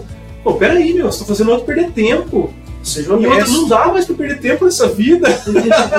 a gente tem que ganhar tempo, a gente tem que buscar as coisas boas. E é isso, é isso. Se você tá com uma pessoa com a intenção de não ficar, de de vez em quando dar uma fugidinha. de solteiro, então ter uma vida solteiro. Fica solteiro, sai, para de atrapalhar a vida do outro. É isso. Para de, da mesma forma que eu não quero ninguém atrapalhar a minha vida, eu também não tenho que atrapalhar a vida do outro. Sim, é uma então, assim, empatia, né? É. E perceber, nossa, se fosse comigo eu ia ficar tão chateado. Não age assim Exatamente. com o outro. Né? Então, assim, gosta, tá junto, é paixonite.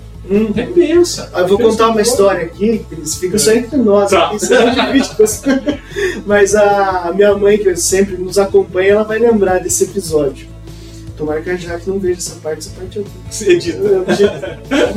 Mas eu, eu tinha uma, uma namoradinha dos tempos de escola, assim, né?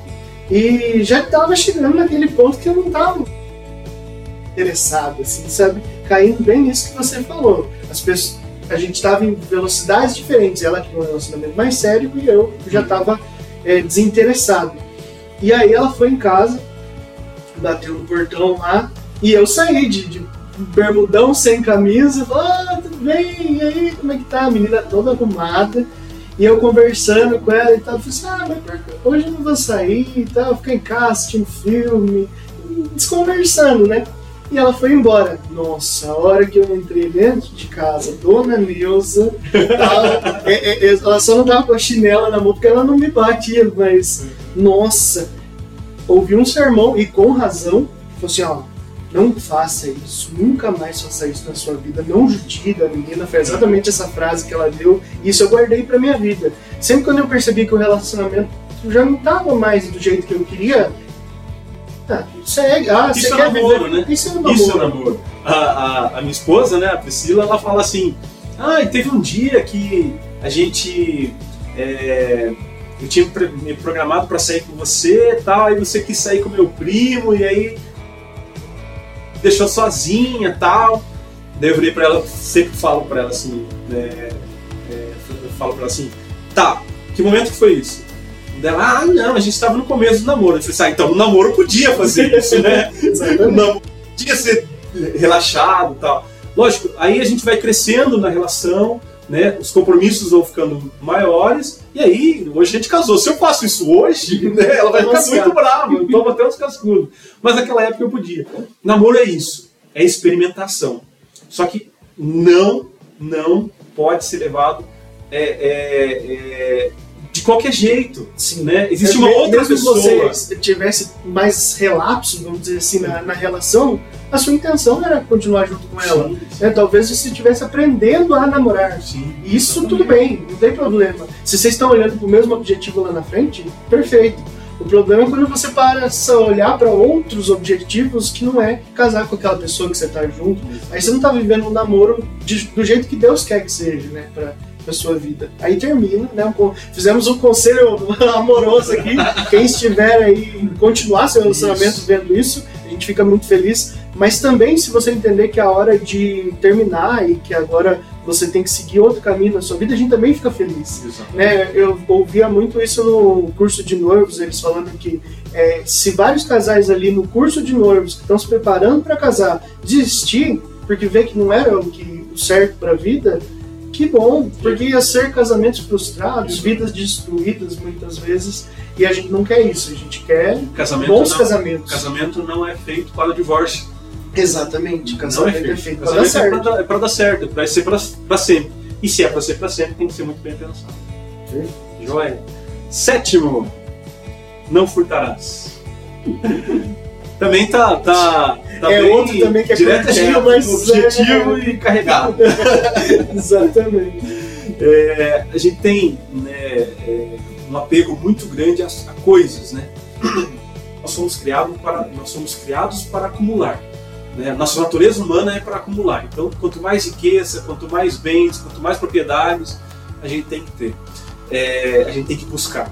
E isso é um pouco ruim, né, de certa forma, porque é, quando a gente entende né, que, que é Deus que provê, né, é Deus que, que manda, né, é Deus que determina.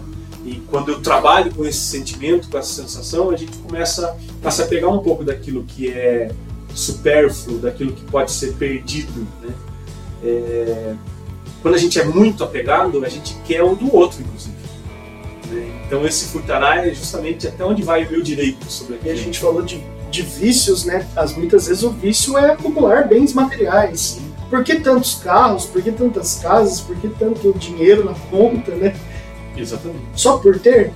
Exatamente. Ou você está trazendo bem para as pessoas com os seus bens, né? Lembrando que é, não vai pro caixão, né? Não, não tem gaveta, não tem não nada. Tem, não tem. Você pode até transformar em ouro e colocar no dente, mas aí vem o, um coveiro né, sem vergonha e leva embora. Né? Então é isso, é isso. Assim, a gente tem é, é que entender justamente essa questão de que. E aí, lembrando que o que eu acabei de falar, né? O meu desejo me domina ou eu domino o meu desejo? Né? Então, é... Ó, Hebreus. Conservem-se livres do amor ao dinheiro e contentem-se com o que vocês têm, porque Deus mesmo disse: Nunca o deixarei, nunca o abandonarei. Então é isso, né? É, é, é lógico. Pô, não, vamos desapegar de tudo. Não é, não é nesse sentido. Não é nesse sentido.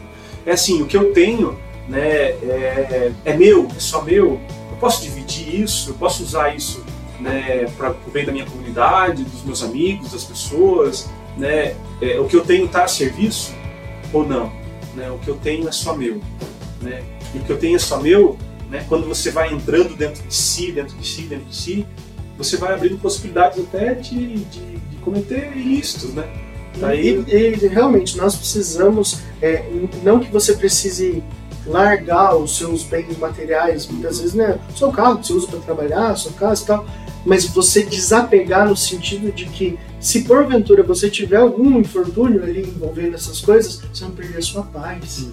Porque tem gente que é, vive tanto em função de ter uma casa legal, um carro legal, um lugar para ir passear e tal, que se algum probleminha acontece com essas coisas, é mais grave que você xingar essa pessoa, do que a pessoa perde a paz, porque ela é os bens dela.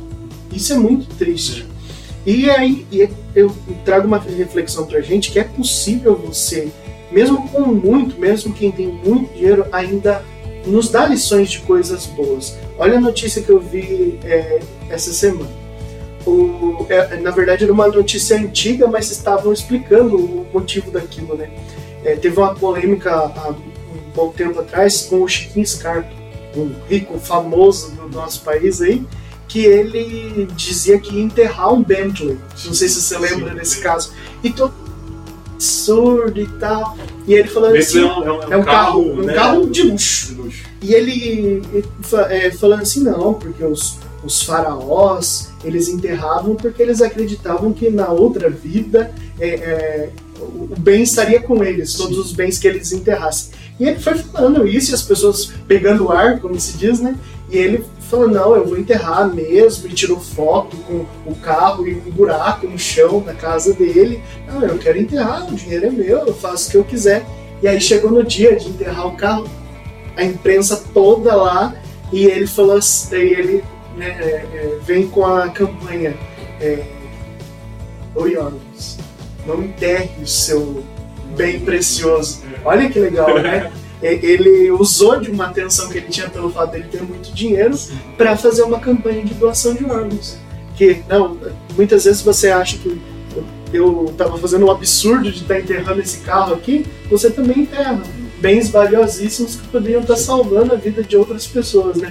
Fica inclusive o nosso apoio. Eu sou totalmente é, a favor disso. É, comunique seus familiares, coloque, é, deixe claro, ó, eu quero ser doador de órgãos. Eu sei que muitas vezes é um transtorno para a família. Eu já passei por isso, naqueles momentos de luto, você ter que esperar, fazer a coleta dos órgãos. Mas, gente, meia hora de um velório, 40 minutos, 50 minutos de um velório, para salvar a vida de 5, 6, 7 pessoas ali, né, que, que, que aqueles órgãos podem representar. Caramba, é, vamos colocar na balança o que, que é mais importante, né? E você falou do, do, eu imaginei que você fosse partir para esse lado, né? Então guardei uma história do, do meu TCC da faculdade. É, você partiu para o fruto dos bens materiais, que é o que a gente costuma ver, né? É o normal. Mas é, um pecado que talvez a gente cometa com mais frequência do que dos bens materiais é o fruto de ideias. É você estar tá fazendo um trabalho de faculdade, colocar ali uma coisa como se fosse sua, não é. É você colocar é, dizer para as pessoas, em palestras, pregações, frases que não são suas, atribua quem é de direito. Né? É importante. Isso não diminui não, o que você falou. Inclusive, eu acho mais bonito. Porque quando a pessoa está falando ali e ela fala uma frase, eu falo assim: ah, essa frase é de Fulano, e ele não fez a menção. A, a pessoa, tenho certeza que ele ouviu de Fulano, mas não falou. Sabe, fica arrogante, fica pedante, parece que ele está querendo tomar o espaço como é tão mais bonito, por exemplo, se eu ouvir uma palestra de um é, Clóvis de Barros Filho, né, o, o, esses filósofos da modernidade que eles citam, citam o nome certinho, porque eles foram criados nessa vida acadêmica que é disso. É importante que você dê valor, né, não, não furte a ideia dos outros. E se você, por exemplo, é, não, não serve só para o direito autoral, né, que era a tese do meu trabalho, mas para a vida em sociedade você está lá no seu ambiente de trabalho, você teve uma ideia legal. Eu peguei essa ideia levei pro, pro chefe. Se eu disser e essa ideia for colocada em prática, é, a hora que você olhar, você vai falar assim, nossa, é a minha ideia, ninguém falou comigo e tal, o que será que aconteceu? É tão mais gostoso você chegar lá e falar assim, olha, o Cris me, deu uma ideia, achei tão legal que achei é interessante compartilhar. Talvez você nem participe da execução da ideia, mas a hora que você perceber, ó, foi uma ideia do Cris, está aqui sendo executada agora, é, isso é viver em comunidade. É entender que sozinho a gente não vai ter as melhores ideias, mas junto a gente vai ter ideias brilhantes juntos. Isso é, é a vontade de Deus. Né? Maravilha. Tem uma, uma, uma virtude que a gente né, chama de virtude, mas na verdade não é, né? Quando, nossa, você é uma pessoa honesta, né? né? Isso não é virtude, né? Isso é. Isso é obrigação, né? Então, assim, é, e a gente vive tempos onde né, a gente testa limites, né? É, então, pequenos atos de corrupção, grandes atos de corrupção, aí a gente julga aquele político que foi corrupto, mas eu continuo jogando lixo na rua, eu continuo, né, na hora da, que, que o atendente erra no troco, eu sei e levo ele embora, e tá tudo bem, tá tudo certo. Então, é nesse sentido também. Porque é, a maioria das pessoas não comete atos ilícitos, né? não comete, né? não, não, entra na casa alheia e pega o bem e vai embora. Né? A maioria das pessoas não faz isso. Né? A gente tem um percentual é, pequeno né, da humanidade fazendo isso. Sim, né? Sim. É, lembrando que a gente tem 8 bilhões né, de pessoas sim, no mundo. Sim, a, a gente não tem a maioria é de gente boa, é gente boa, é gente boa. Mas é, a gente tem que pensar, porque é, atos pequenos, né? pecado grande, pecado pequeno, não, pecado é pecado, ponto. Então, se eu estou errando, se eu estou fazendo alguma coisa pequenininha, eu tenho que repensar. Então, esse não furtar é, é nessa linha também. Educar também, né, nesse sentido, porque às vezes você olha e fala assim: ah, e essa figurinha aqui? Não, não fui eu que comprei pra você. Ah, era de fulano eu peguei. E você deixa, deixar passar essas coisas? Fala, não. E, e aí devolve. E aí lembrando, né? Eu, eu tinha medo de achar alguma coisa na rua e levar para casa. E achar que você pegou. Né? Porque até eu explicar pro meu pai e minha mãe que eu achei na rua, ele falava, não, você pegou. Vai devolver. Né? Vai devolver. Quem que é a pessoa? Então, assim, então é isso, é isso.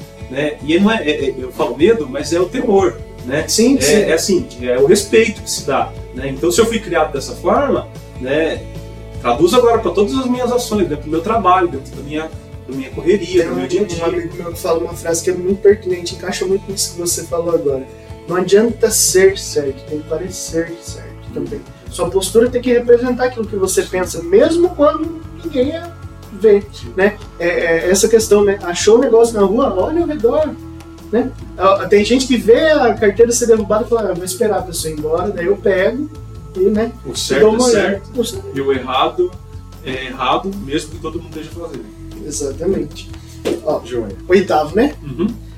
Não levantar falso testemunho. Entra muito ainda nesse grupo de pecados que são, inclusive, tipificados como um crime, né? O matar, matar o não levantar falso testemunho também é um crime. É, pode ser que a maioria não, não tenha né, isso tão claro na cabeça, mas no direito, é, em todas as audiências, a gente fala, né? É, você tem o dever de dizer a verdade sob pena de cometer o crime de falso testemunho. Então existe um crime específico, né, artigo 342 do Código Penal, que é você mentir em audiência ali, faltar com a verdade, distorcer os fatos durante uma audiência, mas para nós não basta só isso. Nós temos que expandir isso.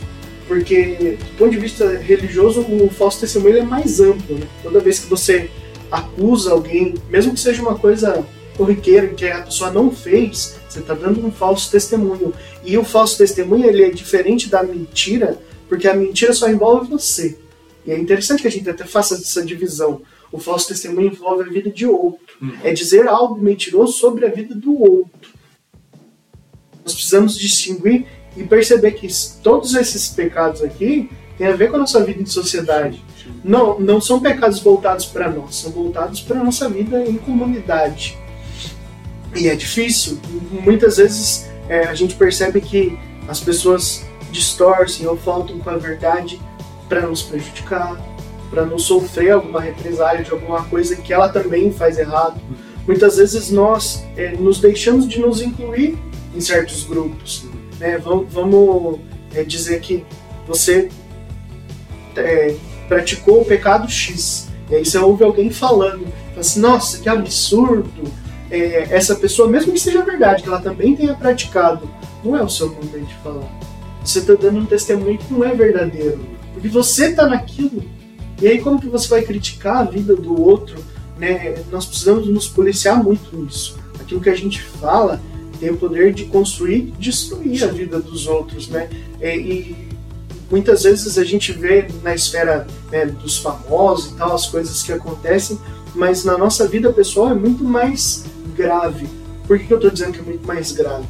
Um famoso, uma pessoa é, conhecida da mídia, ela diz alguma coisa para ela, na verdade, ela tem os meios, os recursos, o acesso até um direito de resposta. Agora, uma pessoa que não.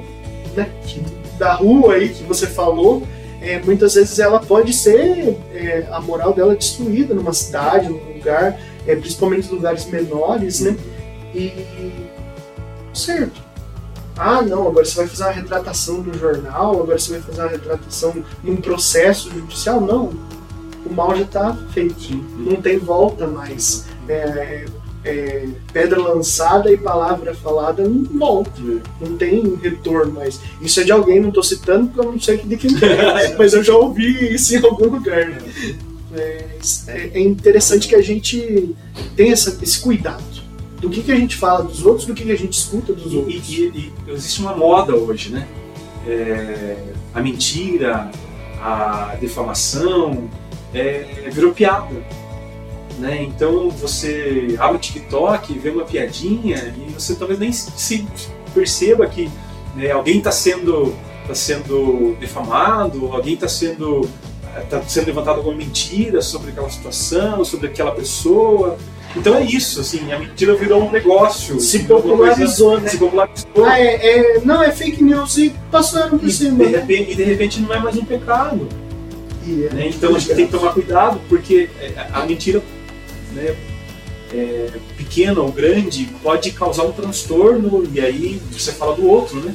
Sim, a gente viveu muito isso na, na, na, pandemia, tudo bem que não era com relação a uma pessoa específica, mas por conta da situação, quantas mentiras foram contadas nesse contexto, né? Já faz isso que dá certo, lava não sei o que lá, não sei das quantas, e que vai dar é, que você não pega a doença. Quantas mentiras foram disseminadas? É, é, e aí, aí, você fala da fake news. Sim. Né? Aquilo que foi aquela mentira levantada para derrubar o outro mesmo, para tirar ele da frente, para né, meu adversário de alguma forma. E aí até você provar que, que né, falado né, é, é de fato uma mentira, né? E hoje, né, a gente ainda vive isso, né, as, as, as bolhas, né? É, a gente tem lá uma situação propagada num grupo, né, é, uma inverdade, mas dita como verdade, convincente Sim. como uma verdade, se espalha, né, e aí depois para você provar que aquilo lá, era, era uma mentira. Né, então, é, a gente vê muito, né? o médico do Hospital das Clínicas falou, é. do Albert Einstein falou, e é isso. isso é, às vezes não é direcionado por uma né, pessoa específica, mas faz um mal maior. É, e é assim, é a mentira dita com credibilidade. Sim, né? você coloca o nome de alguém, você coloca um nome, um título, né, alguém, alguma coisa e. Nossa, parece que é verdade. E aí você. E aí, ó, e aí você espalha, né? Sem verificar Sem a origem, a fonte, né, a veracidade daquela informação. Isso, de certa forma, é um falso testemunho e muitas vezes muito prejudicial, porque você não percebendo, às vezes defendendo ideologias políticas rasas e você está prejudicando a vida das outras é. pessoas. Né? Vamos atualizar?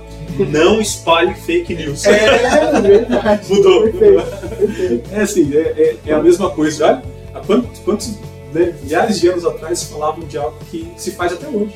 Sim. Né? É, mas ó. Até, ó, você falou um negócio que é legal, né? A gente atualizou esse, tem um que a gente falou atrás que também a gente consegue atualizar hoje. Hoje muitas pessoas dependem do seu relacionamento é, nas redes sociais para trabalho, para um monte de coisa. É, nós temos que tomar muito cuidado com a política do cancelamento, porque ela é uma morte virtual. Sim, ela não é uma morte sim. física, mas ela é uma morte virtual que nós temos que tomar cuidado, é, muitas vezes sem volta. Quantas vezes a gente ainda lembra de, de, de, coisa que virou, que era mentira, virou meme, virou não sei o quê, que foi contada muitos e muitos anos atrás, né? A gente tem que tomar cuidado. Se alguém fala assim, não, fulano fez tal coisa, é absurdo. Primeira coisa que você faz, olha e fala assim, tá, eu não sou famoso, eu já não cometi alguma coisa parecida com isso. Então não é, é, relevante que essa pessoa perca a sua vida inteira, que é o trabalho dela, que é uma coisa que ela faz, não é o que ela cometeu. Ela tem que responder por aquele erro específico. Você imagina se estivesse filmando nossa vida 24 horas por dia como um filme de algumas pessoas. Será que não iam perceber algumas coisas que a gente também precisa mudar? É, nono, nono e décimo, eles estão bem, bem ligados, esses dois mandamentos, né? Não cobiçarás a mulher do teu próximo, e décimo, não desejarás a casa do teu próximo nem a sua propriedade. Ou não cobiçar as coisas alheias. Está né? Tá muito um linkado com o outro que ele vem na, na linha da palavra cobiça. Né? É, e, e aí, né? Aquilo que eu tenho é o suficiente para mim, eu quero mais, o do outro é mais bonito, a grama é mais verdinha, a mulher é mais bonita e não sei o quê. E aí a gente se pega nessa questão de querer aquilo que é do outro, comissar aquilo que é do outro. É, eu acho que são, são pontos importantes e de grande reflexão, porque eu acho que em algum momento passou, permeia a cabeça da gente mesmo, né? Essa vontade de ter a vida do outro, de ter as coisas do outro, de ter a mulher, ter o, o, o marido, seja o que for, da outra pessoa. E e, e não se contentar com aquilo que Deus me deu. Né? Não entender que aquilo que eu e tenho. Se você não é se contentou hoje com aquilo que Deus te deu, não importa. Se você conquistar aquilo que você está cobiçando, uhum. está é, é, dentro de você o, o descontentamento. Uhum. Você também vai chegar um momento que você vai se descontentar com aquilo que você construiu, mesmo dentro da cobiça. Porque é uma, um círculo vicioso, não tem fim. Se você está descontente hoje, esse problema está dentro de você, não está fora. Não é o carro do outro que é mais bonito, a casa do outro que é mais bonita, a esposa do outro que é mais bonita. É você que não está é, aceitando quem você é. E aí, por não aceitar quem você é, você não aceita as coisas que você tem, a, a vida que o outro tem. Né? É interessante que a gente veja dessa forma. Até falei um pouquinho do, do adultério junto com o outro, mas aqui é, é, foi junto com o, não pecar contra a castidade, mas aqui tem um pecado específico disso, né?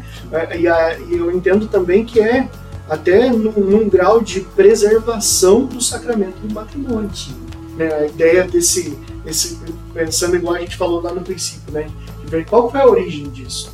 A origem é preservar o matrimônio.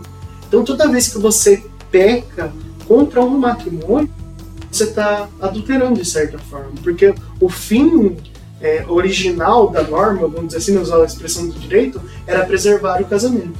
Então, muitas vezes não vai ser com o adultério, mas vão ser posturas de é, a esposa chegou a trouxe uma reclamação do marido para você e você, sem ouvir outra parte, já foi totalmente parcial, falou, nossa, fulano é horrível mesmo, nossa, que marido horrível que você tem, que esposo horrível que você tem. Isso não é um conselho que um cristão pode dar. E você fala assim, nossa, mas isso é adulterar. Talvez você não esteja cometendo adultério no sentido de você se interessar pela outra pessoa, mas você está destruindo o matrimônio. E é um dos efeitos da traição, é isso, né? Destruir o matrimônio, então a gente precisa preservar. É uma coisa preciosa. É, o Paulo Ricardo diz muito isso, que se Deus te deu o, é, a, vocação para o matrimônio, é porque você só vai alcançar a santidade, o céu, junto com outra pessoa. Não vai ser sozinho. Isso é um, é, é, é tão alerta para nós pensar nisso. Né? Tudo bem que existem circunstâncias da vida, isso é coisa diferente. Assim, se você está no matrimônio e as coisas estão se encaminhando, é porque é vontade de Deus. Que vocês alcancem junto. E, e, e assim, é, eu entendo a natureza humana sem Deus, né? a natureza humana sem Deus. É, você tem, né, não há regulamentação de, de, monogamia, né? Você pode ter diversas mulheres, você pode fazer diversos filhos, a sua prole vai aumentando de forma né, é, a, a, não se pensar nisso. É, a vida sem Deus é você, como você não tem esse sentimento de, de preservação, né, sentimento de família, né, é, você não se apega, não tem apego. Então você tem é, um relacionamento aqui com uma mulher e aí de repente é, ela tem um filho, mas você não tem o um vínculo com o filho. Então assim, você entende que a gente passa por todos os, os, os mandamentos, né? Ou, os não mandamentos, digamos assim, né? Todos os mandamentos não são cumpridos, né? Porque eu não tenho Deus. Né? De repente Deus entra na minha vida e aí ele, é, quando ele né, lamenta, né? Então assim, a partir de, falando lá no período, né? É, da criação dos mandamentos de fato, né? Que ele mandou as tábuas, né? As tábuas de pedra, né? não precisa pedra. É, quando ele né, institui né, esses mandamentos, o que, que, qual que era a intenção dele, né? É, primeiro, vida com Deus, depois relacionamento com as pessoas, né? depois relacionamento na sua casa. Né? É, e aí você para de, de ser, ter diversas mulheres e cria uma família. Então você tem um homem, você tem uma mulher, você tem um, um filho ou, ou, ou, os filhos. Né? E aí você cria uma relação ali. Tem uma igreja dentro da sua casa, porque você tem, primeiramente, o amor de Deus, depois você tem o, o amor e respeito dos filhos, com os filhos, né? Você tem a relação dessa família com a comunidade, né? Não matar, não furtar, né? Não lançar falso testemunho.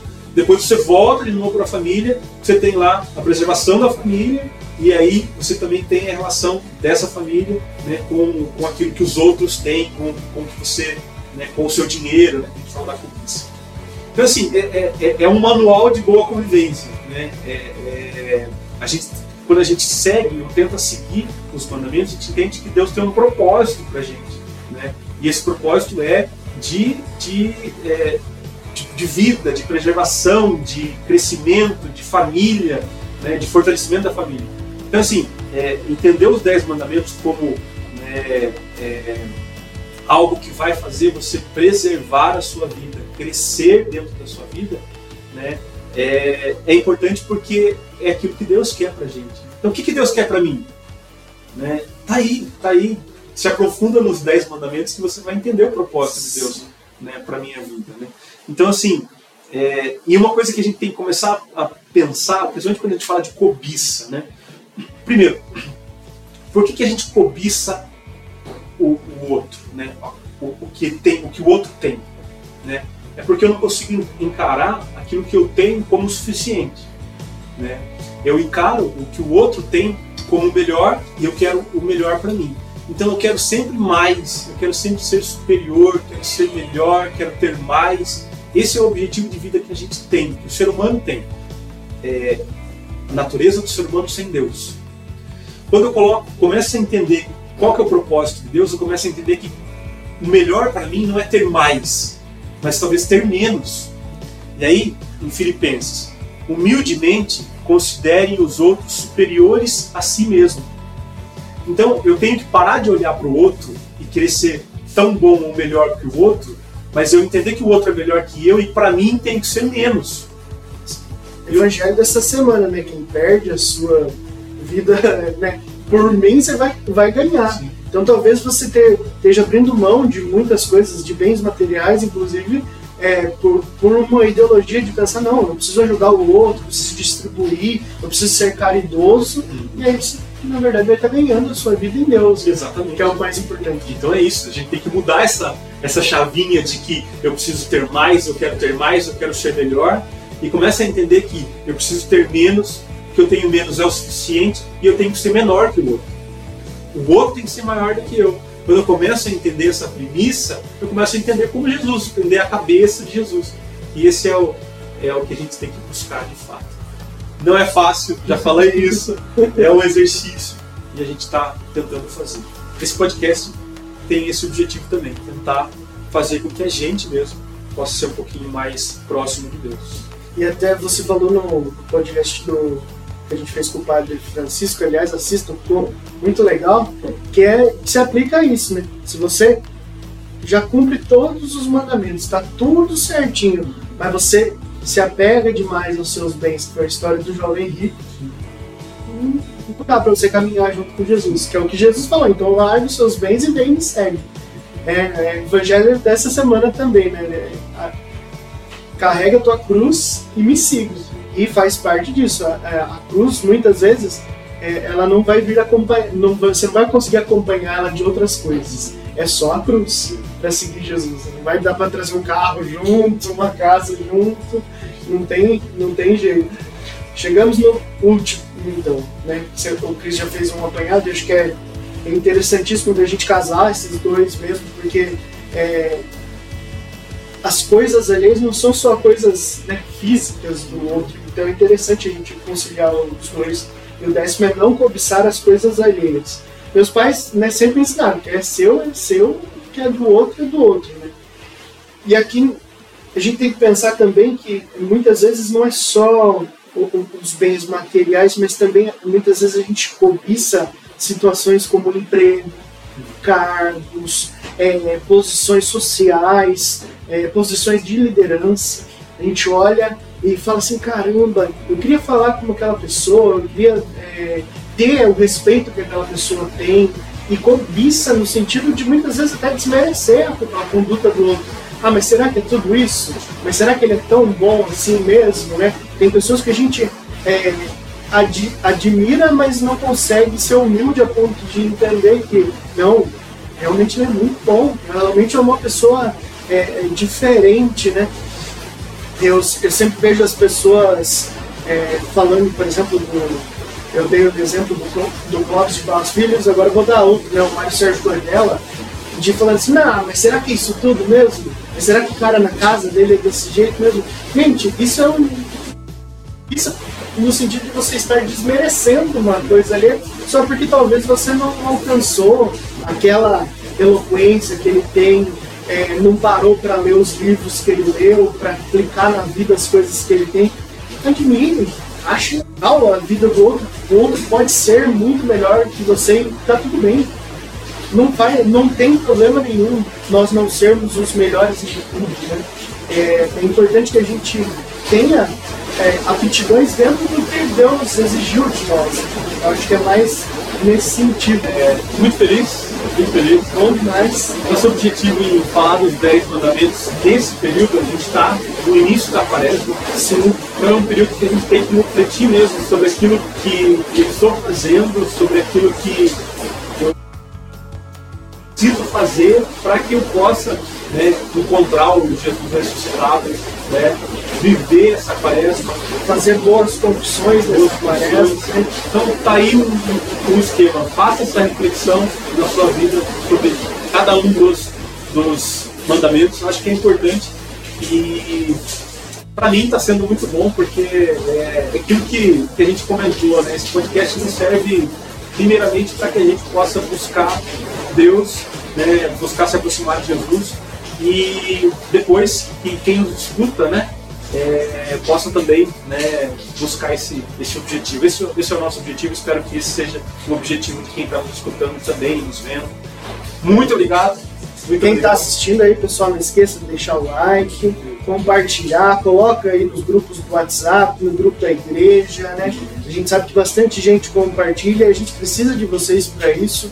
O nosso papel aqui é plantar a sementinha. Quem vai distribuir são vocês, né? A gente até tenta da nossa, do nosso modo, mas a gente precisa da ajuda de vocês. É importante que você é, reflita sobre isso. Se isso fez bem para você, compartilha. Né? Não esquece, ó, já deixa o like, deixa um comentário, isso também impulsiona o vídeo nas redes. Nós estamos né? em todas as redes praticamente, Twitter, TikTok, Instagram, é, Facebook, Instagram, Facebook, YouTube. A ideia, a ideia é a gente estar nesse meio, né, o meio digital, o, evangelizando, levando é, Jesus né, para as mais, mais pessoas, que nesse lugar tem muita coisa errada.